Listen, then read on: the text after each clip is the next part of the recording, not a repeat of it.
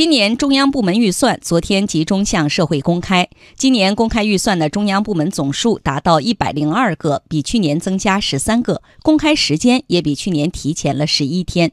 今年的政府工作报告明确要求各级政府要过紧日子，要求支出经费压缩再压缩。政府部门的紧日子怎么体现？来听央广记者蒋勇、刘百轩报道。中央部门公开的部门预算包括收支总表、收入总表、支出总表、一般公共预算三公经费支出表等八张报表，全面真实反映了部门收支总体情况和财政拨款收支情况。今年政府工作报告明确要求各级政府要过紧日子，要求一般性支出压减百分之五以上，三公经费再压减百分之三左右。各部门压减非刚性、非重点项目支出的做法，成为外界关注的焦点。率先公开预算的财政部，今年三公经费预算数为五千四百五十点四八万元，比去年减少二百四十七点零四万元，压减幅度超过百分之四，符合过紧日子的要求。国防科工局一般公共预算三公经费一千五百一十七点七七万元，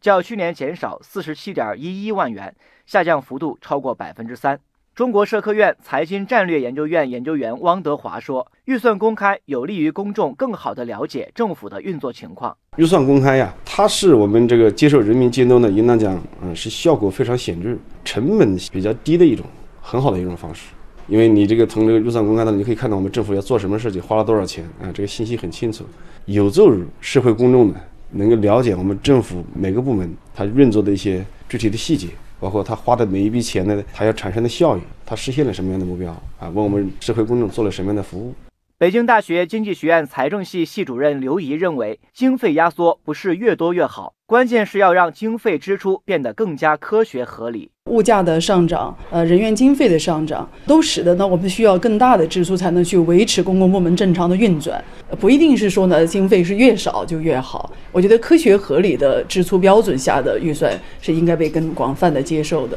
今年部门预算公开的总体要求是以公开为常态，不公开为例外，依法依规公开预算，要确保公开的预算看得懂、能监督。为了让公众看得懂。相关部门向社会公开了五十个重点项目，例如交通运输部长江南京以下十二点五米深水航道二期工程项目、文化和旅游部国家艺术基金项目等，并且公布了五十个项目的绩效目标。中央财经大学教授童伟说：“有了这个绩效目标，公众对于政府要实施的重大工程项目就一目了然。”绩效目标的公开是非常非常关键和重要的一步，因为绩效目标它是整个预算编制的基础和前提。就比如说这一次公开，它会有一个南京以下的深水航道的疏浚工程，那么这个工程呢，它在这个项目的实施之前，它就必须要编制绩效目标，他要非常明确的在这个绩效目标申报表中间就提出来，我要疏浚多少公里的航道，我每一个航道的这个疏浚的深度要达到十二点五米以下，